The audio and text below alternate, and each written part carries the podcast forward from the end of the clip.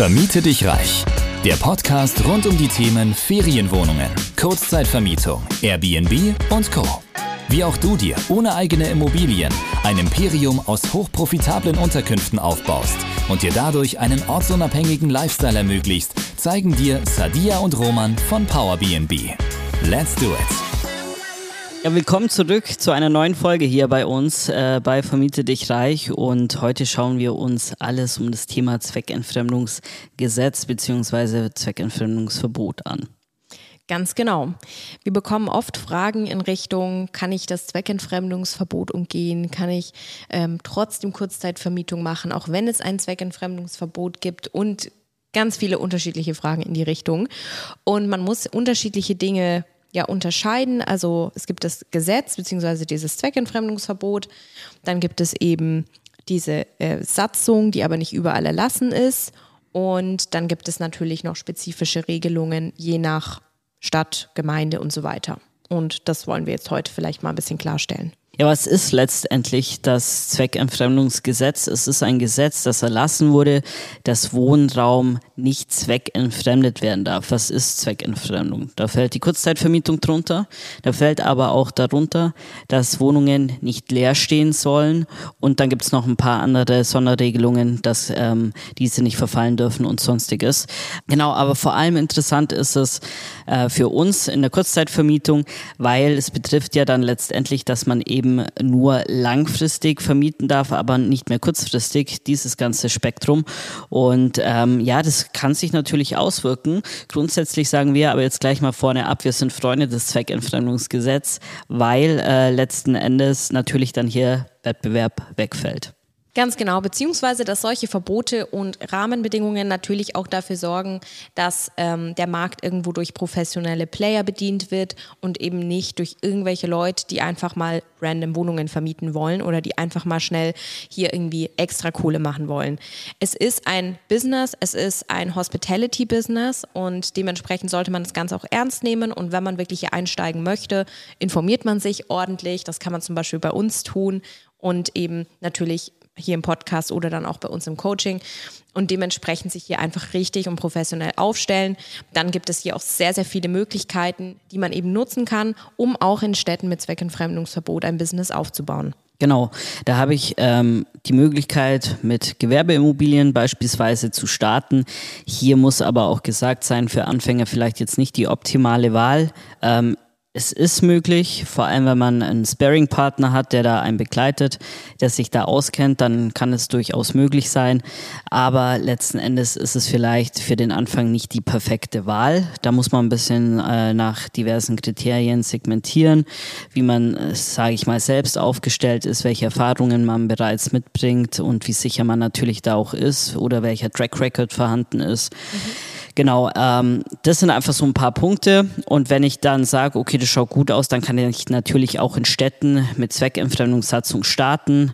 Ähm, wie gesagt, mit Gewerbeimmobilien. Ähm, vielleicht auch noch, welche Städte sind denn überhaupt davon betroffen? Ähm, alle Metropolregionen, Berlin, Hamburg, München, Köln, äh, Düsseldorf, Stuttgart, also alle großen Städte eigentlich, die einem sofort so in den Kopf kommen, aber auch kleinere Gemeinden wie zum Beispiel Meersburg am Bodensee können davon betroffen sein. Genau, und vielleicht da nochmal zur Klarstellung, wenn das Bundesland eine entsprechende Satzung zur Zweckentfremdung erlassen hat, heißt das aber nicht, dass es in jeder Stadt, in jeder Gemeinde, in jedem Dorf gilt, beziehungsweise dieses Verbot greift, weil das ja eben dann nochmal ein spezifischer Fall ist vom jeweiligen Bauamt. Genau. Also letzten Endes ist es so, wenn ihr seht, okay, ähm, Bayern hat ein Zweckentfremdungsgesetz, dann heißt es nicht, dass in jeder kleinsten Gemeinde in Bayern eine Zweckentfremdungssatzung erlassen wurde. Es wurde zum Beispiel in München erlassen, in Nürnberg erlassen und da ist es dann halt so, dass vielleicht auch noch ein paar andere kleinere Gemeinden aufgesprungen sind. Aber für die Gemeinden ist es auch nicht ganz so einfach oder auch für andere Städte einfach mal so ein ja, Gesetz in die Satzung und die Bauordnung zu erlassen. Da muss natürlich schon auch ein Grund dafür vorliegen. Da muss schon bewiesen sein, dass letztendlich ein Wohnraummangel herrscht.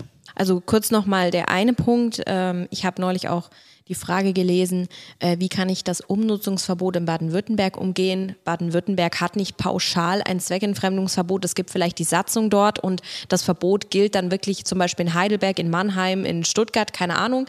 Aber es muss nicht in jeder dieser Städte gelten und es muss auch nicht in jedem kleinen Dorf und in jeder kleinen äh, C&D-Stadt in Baden-Württemberg gelten. Das ist immer im individuellen Fall zu prüfen und wie genau dort das Gesetz auch wirklich greift.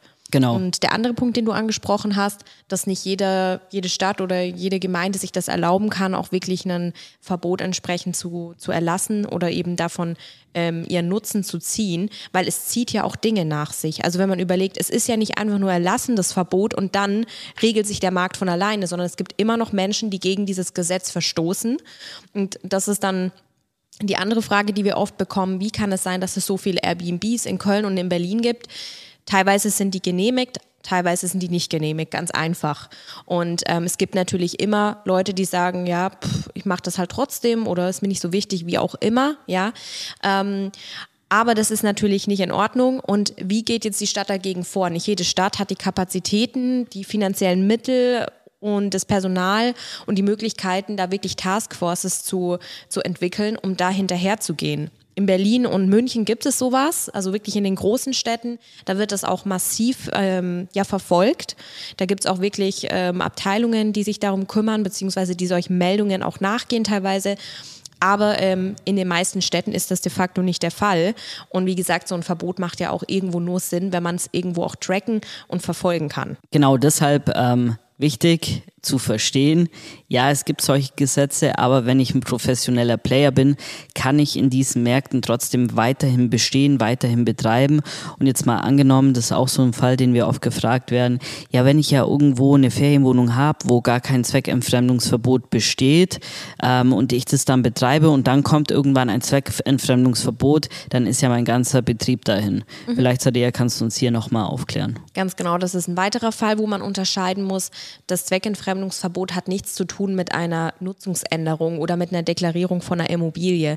Denn wenn ich zum Beispiel jetzt in irgendeiner Gemeinde XY eine Ferienwohnung betreiben will, es ist aber aktuell als zum Beispiel Wohnimmobilie oder als anderweitige Gewerbeimmobilie, zum Beispiel Büro, genehmigt, dann muss ich mir trotzdem eine Nutzungsänderung ähm, einholen, also beziehungsweise diese beantragen und dann eben eine Baugenehmigung, um das dann so betreiben zu dürfen.